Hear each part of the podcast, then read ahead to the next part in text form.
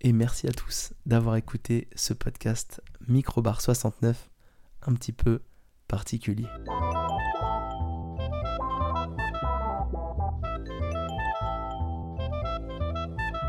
Et ben voilà, merci à tous euh, d'avoir écouté euh, euh, ce, podcast. Alors podcast certes un peu particulier, puisque bah, pour un numéro 69, certes un Star Wars Day, mais un numéro 69, j'avais le choix de faire bah, soit un podcast un peu de gros lourdeau, ou soit un podcast semblant classique, mais avec, avec une, petite pirouette sur la blague du 69 et comme on est un podcast un peu beauf chez Minibar, je me suis dit bon on allait un peu mélanger les deux donc on fait un épisode classique mais à l'envers, à façon, euh, façon 69.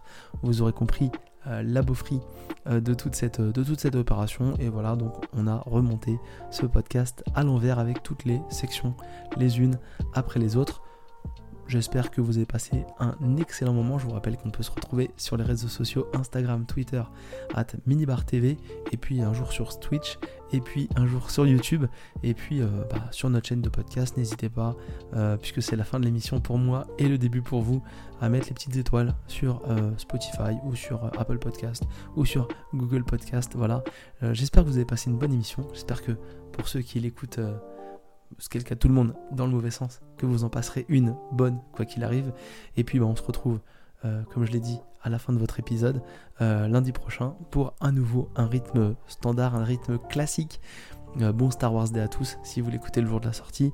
Et puis bah à très bientôt, et salut à tous et le dernier sujet, hein, vous aurez compris hein, en écoutant ce podcast que c'est pas forcément euh, tel quel euh, à, l'audio, mais le dernier sujet dans l'ordre, normalement euh, prévu de cette émission, c'est la saison 3 de Mandalorian. C'est aussi pour ça que j'ai attendu de parler de Bad Batch et de Andor, parce que Mandalorian arrivait, et je regardais Mandalorian, et Mandalorian, j'aurais pu vous dire, waouh, quel coup de cœur de fou, c'était un peu ce que j'ai ressenti en, sortant de, de, The Mandalorian, et en fait, on n'en est pas là, vous allez voir, mais c'était quand même très très bien. Alors Mandalorian saison 3, la suite directe euh, eh ben non pas de la saison 2, mais de des petits passages qu'on a vus euh, dans la saison 1 de Boba Fett, puisqu'il y avait dans la, saison de le livre de Boba Fett, il y avait tout un passage avec euh, le Mandalorien et Grogu. Et donc, bah, du coup, on va continuer à suivre, Din et, et Grogu dans leurs aventures. C'est un plaisir de les retrouver. C'est vraiment très très cool. C'est toujours très beau. Franchement, ils sont, vraiment pris la tête. Et moi, j'ai vraiment. Euh, j'ai noté. Euh, vous, m'excuserez, mais puisque je l'ai noté, je vais le dire. J'ai noté un commentaire qui disait Putain, gros goût, qu'est-ce qu'il est moche. Voilà, ça devait être au début de la série, parce que ça s'arrange un peu avec la fin de la série. Euh, c'est très très cool. On voit pas beaucoup de, de Jedi, pardon.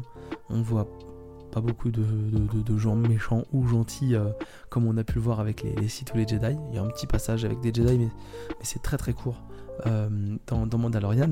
Et on a un peu au début de la saison euh, plein d'épisodes un peu type quête FedEx. Il faut aller à tel endroit faire ci, il faut aller à tel endroit faire ça. Et ça se laisse regarder pas de manière pas de manière incroyable, mais ça se laisse regarder. On est content, on suit le Mandalorian. Moi qui suis plutôt fan de la, de la série Mandalorian, j'étais content. Et puis à un moment donné, on a un épisode où on suit complètement d'autres personnages, on est en dehors, et donc on commence à, révéler des intrigues. On commence à se demander, attends, mais qu'est-ce qui se passe? Est-ce que, les gens qu'on pensait être gentils sont gentils? Ou, ou méchants? Est-ce que les gens qu'on pensait être méchants seraient pas gentils? Donc, euh, donc voilà. Et donc on découvre, euh, on découvre un peu euh, toutes ces choses-là. Et on a surtout plein de Mandaloriens, vraiment plein de types de Mandaloriens différents. Donc c'est vraiment très très cool. Avec bah, le retour de manière très importante de Bo-Katan, hein, qui est donc une dirigeante de droit normalement de la population mandalorienne, mais il n'y a pas qu'elle, il y a plein de, clans mandaloriens qui vont cohabiter dans cette saison 3, vraiment, vraiment beaucoup. Et donc, au-delà des quêtes FedEx, au-delà de, des affrontements qu'on va avoir avec euh, les pirates ou avec une partie euh, de l'Empire, on va tout doucement revenir à une euh, histoire générale proche de la saison 1. Donc, on va se rapprocher un peu de ce qu'on avait découvert dans la saison 1. Je vais essayer de, spoiler le moins possible. Et, en fait, ça va être un peu écrit avec le cul quand même. ça va être un peu parfois aussi parce qu'ils ont envie de faire plein de choses mais qu'on leur a pas donné complètement les moyens réalisés avec le cul. la fin de la saison est complètement en fait, là, les deux derniers épisodes, le dernier ou les deux derniers, je crois que c'est les deux derniers, c'est le mélange vraiment d'un grand n'importe quoi et d'un plaisir coupable incroyable. Euh, moi, en fait, j'ai aimé, je sais pourquoi c'est pas très bien, mais j'ai vraiment pris un, certain plaisir à regarder euh, cette, euh, cette, fin de saison qui était un peu en bordel, qui scénaristiquement qui est vraiment pas très intéressante et qui n'explique pas tout. vraiment, ça explique pas tout. Et ça, je l'ai compris qu'après, à froid, en fait, hein, en, redigérant un peu ce que j'avais vu. Mais, euh, mais voilà, on a, on, a, on, a, on, a, cette fin de saison qui s'est construite tout doucement à base vraiment de, de tout petits, euh, tout petites sous-intrigues à droite à gauche. Euh, très très peu fines. Vraiment, vraiment, vraiment pas, pas, pas de manière très, très intelligente toute la saison. Mais voilà, on est content, on est vraiment content.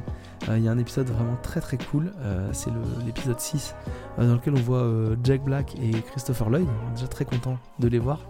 Et voilà aussi tout un épisode d'enquête où on a deux Mandaloriens qui, qui font une enquête à la demande des autorités de cette planète et qui se baladent comme ça, euh, qui vont un peu euh, euh, aborder des sujets qu'on n'avait pas vus. Donc il y a un sujet donc, dans l'épisode 6 où on a des droïdes et en fait les Mandaloriens vont aller interroger des droïdes et on va avoir un bar de droïdes, on va avoir des trucs, des trucs qu'on est vraiment, on a conscience que ça doit certainement exister et c'est cool de les voir en fait dans une dans une série, dans un, truc Star Wars. Il y a aussi un épisode réalisé par Brice Dallas Howard, qui n'est d'autre que la fille de, Ron Howard, donc ça, ça semble à peu près logique, mais qui est aussi la, la euh, dans la fantastique euh, trilogie des Jurassic World. Et donc son épisode était vraiment vraiment cool. C'était vraiment euh, très très sympa. Il y a un retour, y a un retour sur une planète importante pour une partie des, personnages. Il y a, y a, vraiment, ouais, il y a vraiment des trucs, vraiment des trucs cool tout au long de la saison. Gros goût qui est vraiment beaucoup plus intéressant. Alors de manière un peu maladroite, mais beaucoup plus intéressant sur la fin de, la, saison 3, où on lui, donne l'occasion de s'exprimer. Euh, et il va exprimer des choses. Et c'est assez euh, entre marrant et mignon, mais toujours de manière un peu maladroite. Voilà, euh, mais voilà, c'est cool. J'ai eu un petit peu plus de d'empathie pour, pour Grogu sur la, fin de la saison, contrairement au début. Voilà, ça envoie bien, ça garde un bon rythme, ça s'essouffle un peu sur la fin. C'est ça qui est dommage, c'est que ça s'essouffle un peu sur la fin. Mais moi j'ai vraiment pris un, plaisir, euh, euh, vraiment, tout au long de la saison. Et même si on a un peu trop tiré sur la corde à, la, fin de la, à la fin de la saison 3, j'ai quand même bien aimé euh, regarder cette saison 3 de Mandalorian. Et donc il y aura forcément, enfin, pas forcément, mais il y aura probablement une saison 4. et j'espère qu'ils relèveront un peu le niveau euh, du budget et des exigences pour qu'on aille vraiment euh, sur un truc qui, vaut, euh, qui vaut vraiment son, son, pesant d'or, qui vaut vraiment sa, capacité, parce que parce qu'il y avait quand même des, trucs cool. Il y a des scènes d'action qui sont plutôt cool. Bo-Katan est, vraiment attachante. On retrouve des personnages qu'on avait vus dans les, dans les autres saisons. Sauf Gina Carano, qui est, un peu la chasseuse de primes, qui aidait le, Mandalorian et qui s'est un peu fait virer de la prod après des propos je sais plus ce qu'elle avait dit, mais elle avait donné des propos un peu, euh, un peu compliqués sur les réseaux. Et sa Disney s'était dit, bon, peut-être pas la garder. Les gens vont plus s'abonner à Disney. Donc euh, voilà, elle a, disparu avec un. On la cite vite fait pour dire qu'elle est plus là. Euh, mais voilà, la saison, la saison 3 de Mandalorian, allez-y. C'est toujours, c'est toujours ça de prix. Après, voilà, si j'ai un conseil, regardez d'abord Andorre, quoi qu'il arrive. Et après, si vous avez bien aimé Mandalorian, regardez la saison 3 parce que bah, c'est cool. Il n'y a pas trop de Jedi. Il y a un Jedi, je crois, vraiment un Jedi important dans cette euh, saison, qui je crois est un acteur qu'on a vu dans la trilogie de films, mais qui ne joue pas son personnage de la trilogie de films. Si ce que je vous ai dit vous intriguait, allez voir. Hein, voilà, ça, ça, ce sera toujours ça de, prix pour, euh, pour titiller votre, curiosité. Euh, et ben voilà pour la saison 3 de Mandalorian et on passe à la série du milieu. Et la série du milieu, c'est vraiment mon coup de cœur, euh, mon gros coup de cœur euh, des séries Star Wars. Et c'est un coup de cœur que j'ai traîné à regarder, puisque bah, je vais vous parler de la saison 1 de Andor, euh, est sortie déjà il y a pas mal de temps sur Disney ⁇ et qui était relativement soutenu, elle est même sortie je crois avant Obi-Wan, donc ça, ça, commence à remonter. Et beaucoup de gens en parlaient en bien et tout ça, et puis voilà. j'étais un peu fatigué des séries Star Wars, puis Obi-Wan venait ou allait me, briser le, moral en, 14. Et donc du coup là-bas, je, savais qu'il y avait Star Wars Day qui arrivait là, et puis bah, envie de me dire, bon allez, euh, juste avant de regarder Mandalorian, je me suis dit, bon, on va essayer de regarder Andor, et puis bah, si ça me plaît pas, je dégage, j'en parle pas. Et en fait, vrai coup de cœur euh, pour Andor, qui est une série qui m'a beaucoup plu parce qu'on a encore une fois eu bah, de la part de Disney euh, la volonté de, de, sortir un peu de ce qu'on voit dans les films et c'était bien cool. Alors Andor c'est quoi? C'est l'histoire de Cassian Andor qu'on avait déjà vu dans la, licence Star Wars au, cinéma, puisque bah, c'est un des personnages principaux de Rogue One, euh, donc le film qui se situe entre l'épisode 3 et l'épisode 4, c'est vraiment la préquelle de Star Wars 4, euh, Un Nouvel Espoir, ce qui se passe vraiment juste avant euh, le début du film, et donc on va bah, là dans Andorre découvrir ce qui va se passer avant Star Wars Rogue One, et donc en quelque sorte découvrir le début euh, de la rébellion, découvrir les dérives de l'Empire, avant que des, rebelles euh, décident de venir un peu les, chamailler, euh, même si des, histoires de rébellion, il y en a, il y en a pas mal tout au long de l'histoire de, Star Wars, mais là c'est vraiment le début, la construction des, alliances rebelles, la construction des, différents bastions rebelles qui pourraient se regrouper et devenir une grande alliance, et on va suivre comme ça plein de personnages, connus ou non, dans l'univers Star Wars, avec entre autres bah, Motma, euh, la sénatrice euh, qui a pris la, pseudo-tête euh, de la rébellion dans, l'épisode 4. Et donc on va voir un peu sa vie sur Coruscant au Sénat et donc ce qu'elle va devoir réaliser et sacrifier pour faire avancer la cause de la rébellion. c'est une vraie préquelle à Rogue One, parce que déjà on va suivre un des personnages principaux de, Rogue One et on va voir aussi euh, d'autres personnes, on va citer euh, surtout euh, d'autres personnes qu'on est dans Rogue One, mais je crois qu'on maintenant on la voyait dans, dans, Rogue One, donc voilà, on, revoit des gens, et on va construire tout doucement comme ça la rébellion, les, premières actions de rébellion organisées dans l'univers Star Wars. Et donc c'est vraiment une, préquelle à Rogue One et donc une construction du Star Wars qu'on connaît et d'une partie du Star Wars qu'on apprécie. La, série est bien faite parce que vraiment on découvre plein d'univers différents. On n'est pas chez les rebelles, on n'est pas que dans des scènes d'action. Euh, on est vraiment plutôt, euh, on est vraiment plutôt éparpillé et on a aussi beaucoup de phases un peu politiques, un peu gestion, euh, gestion de la, de la, vie politique de, de Coruscant avec du coup Motmotma et on, apprécie un peu les manœuvres politiques et les choses comme ça, les sacrifices politiques qu'on doit pouvoir faire pour arriver à ses fins.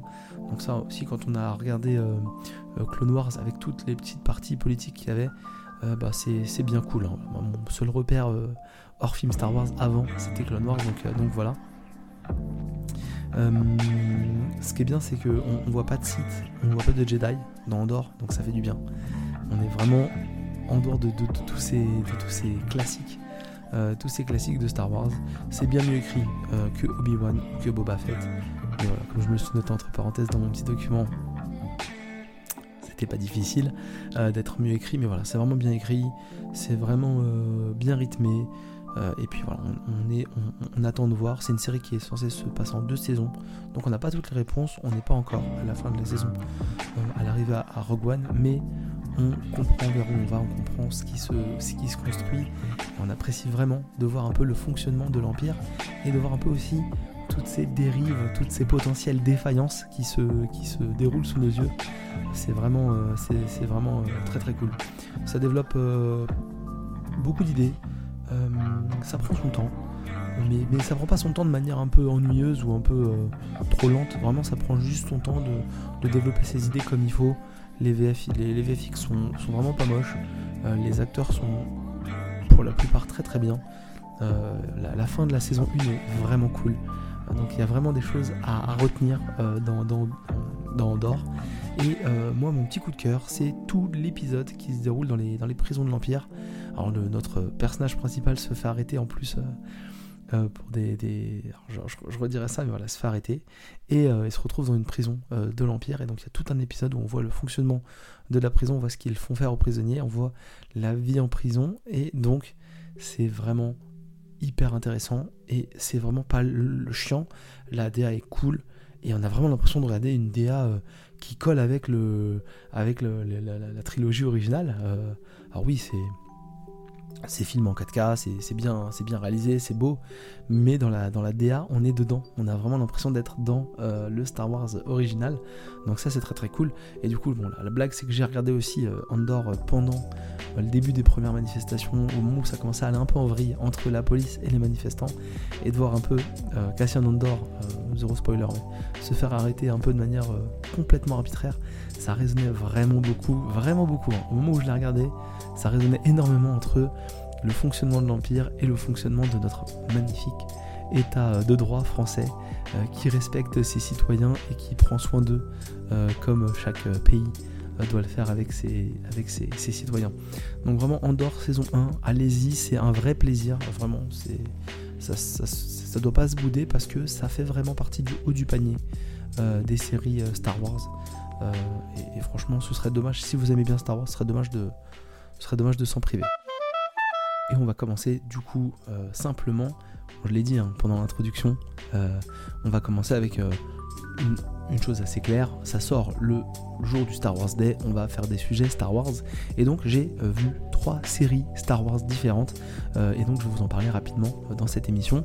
On va commencer avec la série animée The Bad Batch saison 2, donc voilà, on avait parlé de la saison 1, et on va faire relativement vite je suis toujours friand de The Bad Batch, même si ce n'est pas la série Star Wars du, le meilleur du monde, c'est pas le truc le, plus fou du monde, c'est quand même très très cool, c'est quand même un truc euh, euh, qui se laisse regarder, surtout quand on était tombé dans Clone Wars, alors ce n'est pas au niveau de Clone Wars selon moi, euh, mais ça garde une patte graphique à la Clone Wars et ça garde une idée de, Clone Wars parce que ça se passe après avec des, clones avec des clones qu'on voyait dans, dans la prélogie mais qui ont été modifiés, qui ont des capacités spéciales. Donc c'est vraiment la Bad Batch, c'est une unité spéciale de clones modifiés euh, qui se sont un peu euh, éloignés après l'ordre 66 euh, du, de l'Empire et de la Nouvelle République et tout ça, et qui font un peu leur, qui font un peu leur monde de leur côté.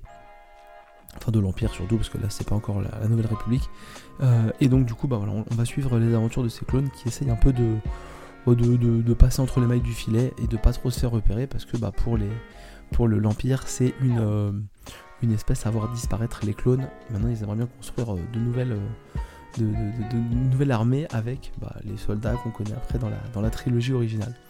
on est vraiment toujours sur le, thème donc, de la fin des clones dans l'armée de l'Empire.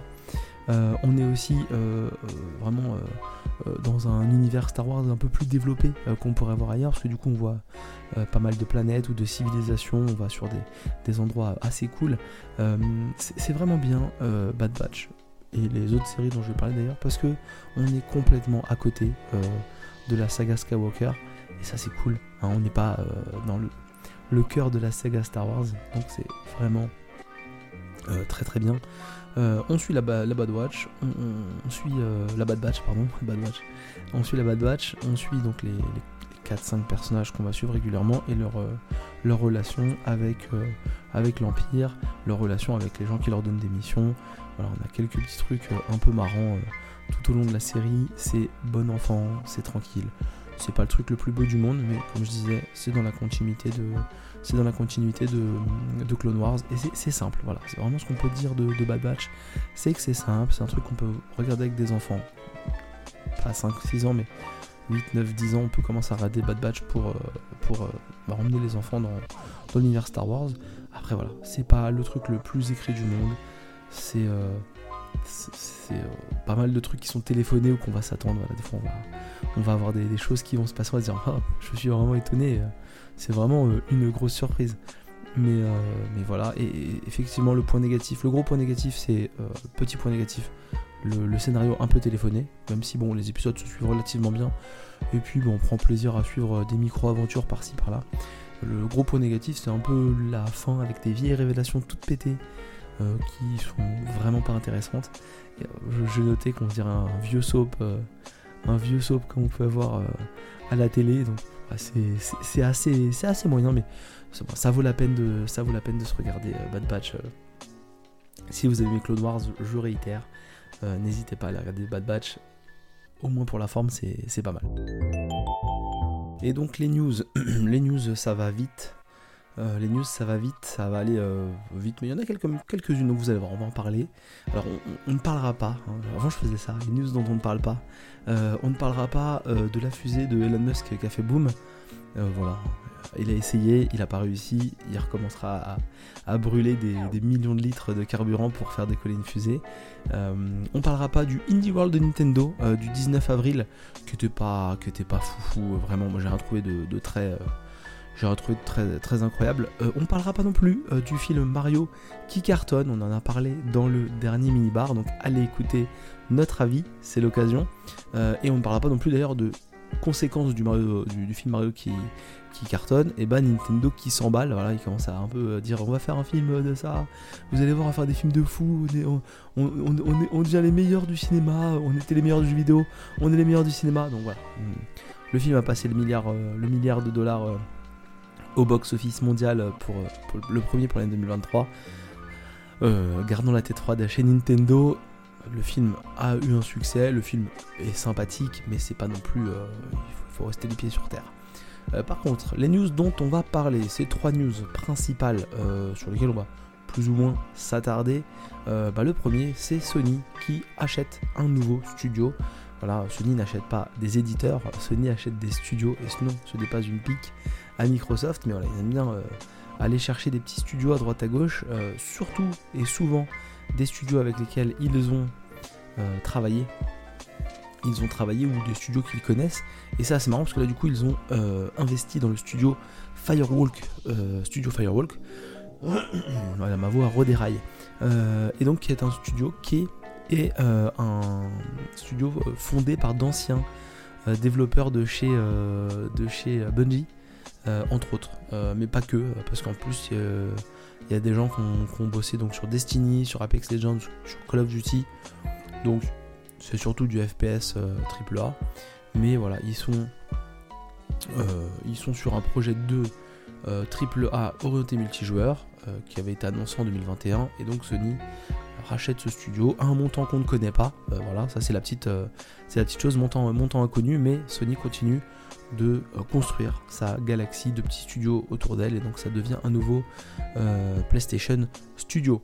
Autre annonce de rachat qui lui s'annonce un peu plus compliqué, c'est euh, Microsoft qui se voit refuser par l'instance de la concurrence anglaise britannique l'achat de Activision puisque la CMA donc qui s'occupe de la gestion de la concurrence de la, de la régulation de la concurrence au Royaume-Uni a dit non à Microsoft pour l'achat d'Activision. Donc il y a plein de podcasteurs, de journalistes et de gens très renseignés qui en parlent. Donc si c'est un sujet qui vous intéresse et que vous n'en avez pas saturé, euh, allez vous renseigner. Mais dans les grandes lignes, ça s'annonce compliqué pour Microsoft. Pas impossible mais compliqué et il va falloir qu'ils réussissent euh, à valider tous les autres euh, tous les autres gros euh, contrats, tous les gros marchés, qui sont donc principalement bah, la Chine, l'Europe et les États-Unis à côté du Royaume-Uni. Et donc effectivement, s'il n'y a que le Royaume-Uni, il y a moyen qu'ils aillent se bagarrer. S'il y a d'autres territoires, il y a moyen que Activision reste tout seul.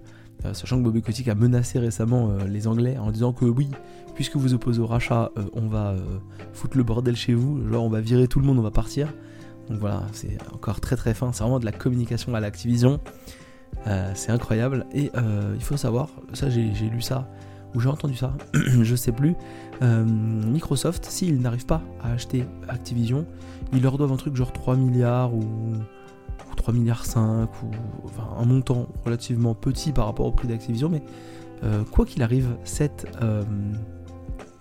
tentative d'acquisition rapportera des sous aux gens de chez Activision soit énormément et puis plus d'Activision, soit un petit peu, plus de 3 milliards, et toujours euh, la tête d'Activision à vendre des Call of Duty et à faire euh, des, jeux un peu, un pétés. Euh, voilà, donc allez vous renseigner, le, marché concurrentiel, marché de la régulation de la concurrence est très intéressant et donc ça, révèle plein de choses, sachant que Microsoft avait fait beaucoup de lobbying en Angleterre. Hein. On se rappelle, rappelle qu'ils avaient vraiment essayé de pousser je sais pas s'ils étaient confiants ou pas, Mais là, ben, ça commence à être un peu, tendu. Le dernier sujet dont on va parler aussi euh, rapidement, c'est euh, la Rogue Ally. Donc nous, on avait dit la Rogue Ali euh, dans le dernier microbar dans lequel on en a parlé. Je maintiens, c'est la Rogue Ali, mais nos chers amis anglo-saxons disent la Rogue Ally, donc qui est construite, fabriquée par Asus, hein, et donc vendue sous la, marque Rogue, qui est leur marque Republic of Gamer, donc leur marque jeux vidéo physique, euh, pas, pas jeux vidéo euh, développement, pardon, mais vraiment leur marque d'accessoires et de PC euh, gamer. Et donc la Roguelite, eh ben, elle est arrivée, la Roguelite, elle est arrivée avec du coup une idée de tarif qui même ces derniers jours, donc on en profite de faire un podcast plus tard, c'est précisé, les rumeurs, au moment où on enregistre les rumeurs, irait sur le modèle, le seul modèle vendu en Europe à 800 euros. On pourrait se dire waouh, c'est chaud 800 euros, c'est cher pour une console portable. Mais il s'avère que voilà, dans les grandes lignes, c'est véritablement un PC portable dans un petit châssis, mais un PC portable du coup qu'on peut brancher à un écran externe, on peut lui relier une souris et un clavier et on peut y jouer comme un PC de bureau, enfin un PC euh, euh, transportable, pliable, euh, sauf que là il n'a pas la même ergonomie, avec un Windows dedans, avec donc beaucoup plus de, de capacité que d'autres consoles que peuvent être la Switch ou même le plus le, plus proche en termes de, marché, c'est le Steam Deck. Et là, le Steam Deck, voilà, la, petite chose intéressante, c'est que certes, le Steam Deck, je vais réussir à parler, il commence à 419 euros dans son modèle 64 Go avec rien d'autre, mais dans son modèle 512 Go, il est à 679 euros. Donc là, on aura un modèle, euh, je crois, euh, avec moins de, stockage, mais avec un processeur plus puissant et avec, euh, et avec je sais plus si c'est 512 ou 256 Go pour la, pour Rogue Ally, mais en tout cas, ce sera un processeur RDNA 3 de chez AMD, donc les nouveaux processeurs qui semble, semble-t-il, de ce que j'ai vu, le processeur de la Rogue Ally euh, est plus puissant qu'une Xbox Series S, donc dans un tout petit objet comme ça, c'est quand même un peu stylé, et donc c'est compatible avec toutes les plateformes de jeux vidéo potentiellement, puisque ce n'est pas uniquement un Linux qui fait tourner les jeux Linux euh, de Steam, comme ça peut être le cas sur le Steam Deck, mais là c'est vraiment un Windows et donc on peut jouer aux jeux euh, bah, de tous les autres stores et non pas que de Steam, on peut jouer à ces jeux Epic Game Store, on peut jouer, on peut jouer potentiellement, je vois pas pourquoi, à Valorant ou à, LoL, on peut jouer aux jeux du Game Pass, on peut jouer vraiment aux jeux GOG si on veut sur sa roguelike, euh, parce qu'on a besoin de beaucoup de puissance quand on joue sur, sur GOG. Et, voilà, donc 800 euros potentiellement dans sa version dans sa version supérieure, parce qu'il y a deux versions différentes, mais en France on n'aura que la version supérieure avec le processeur le plus puissant et avec le stockage le plus élevé, donc c'est peut-être 512, je ne sais plus. Euh, mais en tout cas, c'est pas si fou par rapport au, par rapport au, Steam Deck, donc euh, à, surveiller euh, pour le Rogue Ally. Et bah c'est parfait, on a fini les news. Et du coup, maintenant qu'on a fini les news, on va passer à la suite. Et oui, nouvel épisode pour une nouvelle semaine. Alors oui, nouvel épisode euh, peut-être, mais euh, vous allez, vous vous l'avez vu, c'est un petit peu en retard. Pourquoi c'est un petit peu en retard? Et eh bien tout simplement parce que, et eh ben, on a euh, entre autres eu une petite maladie qui a eu une extinction de voix, parce que on a eu des choses à rendre pour les études et parce que en plus, bah, on allait traiter d'un sujet un peu Star Wars Day. voilà, ça sort le 4, le 4 mai. Donc euh, May the 4, c'est le, Star Wars Day. Donc comme j'avais un sujet euh, orienté 100% Star Wars, je me suis dit bon bah on va le sortir le 4, euh, le 4 mai. Comme ça au moins on est vraiment dans la continuité, on est tranquille et, on, est, synchro. Et puis ça me libérait du temps pour faire d'autres choses. Mais à partir du prochain épisode, on passe sur vraiment la, sortie habituelle tous les lundis ou les mardis quand le lundi est férié. Parce que là, le mois de mai, il y a beaucoup de lundis fériés. Mais normalement, chaque lundi, vous aurez un podcast. Ça ne change plus. C'était la petite euh, fantaisie. La petite fantaisie de, de, cette semaine. Euh, et ben on va passer tout de suite aux news.